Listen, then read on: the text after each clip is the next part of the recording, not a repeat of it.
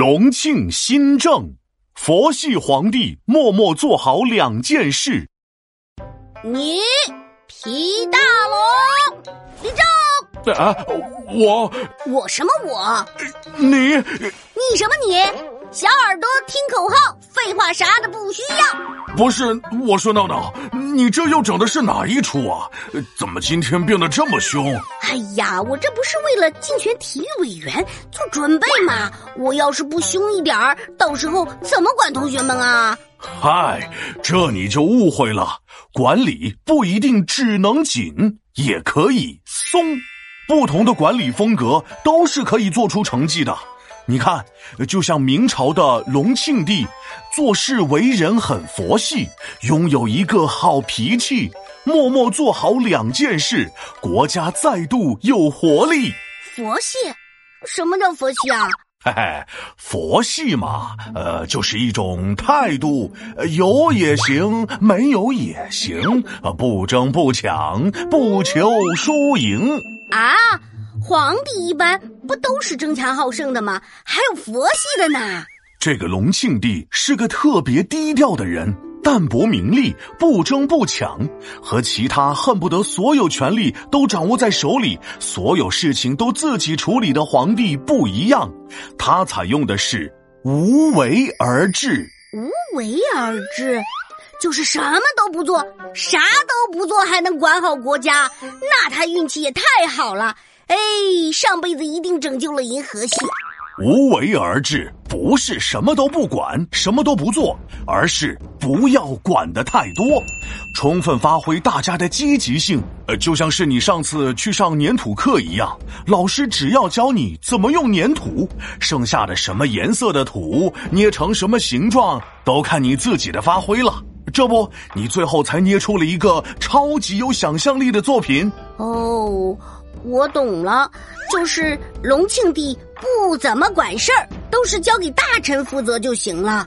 没错，所以当时很多重要决策都是大臣们来讨论，朝堂上每个人都有自己的想法，就像大型辩论会一样，最后再由隆庆帝定夺。那你说的他默默的做好的两件事到底是什么啊？还记得我上次跟你说的倭寇吗？朱元璋当年为了杜绝倭寇，下达了禁海令。禁海令，不就是不能下海去游泳吗？那就去游泳池游呗。嗨，禁海令说的是严禁百姓和日本做生意。再说了，明朝的时候哪来的游泳池？大海对于你来说那是玩水的地方，对于沿海的百姓来说，大海可是大宝库，捕鱼捞虾换收入，不能出海做生意，没钱生活没出路。所以，如果海禁不解决，东南百姓早晚会造反。但是，废除海禁，那又等于违背了祖宗的规矩。这还真是个大难题，不能兼得熊和鱼。唉，要不怎么说人家隆庆帝厉害呢？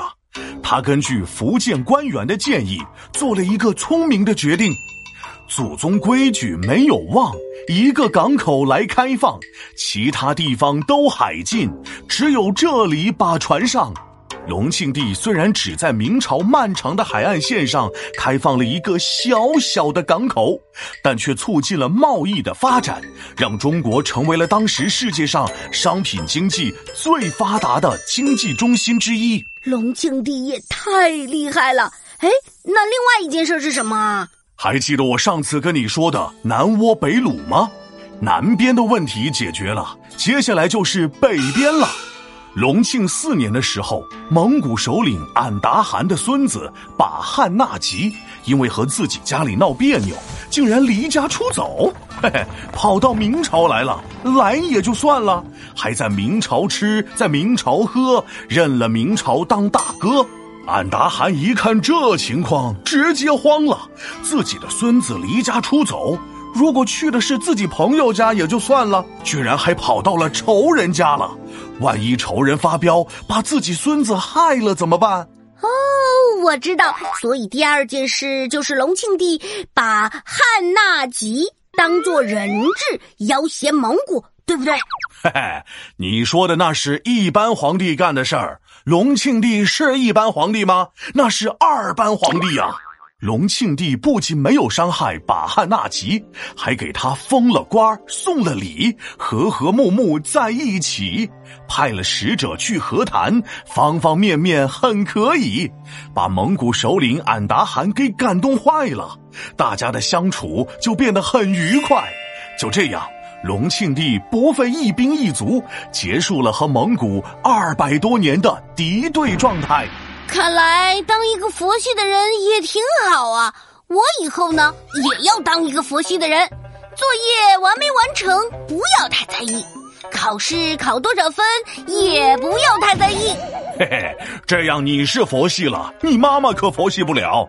再说了，事物都是有两面性的。佛系虽然带去了南北和平发展，但也埋下了隐患。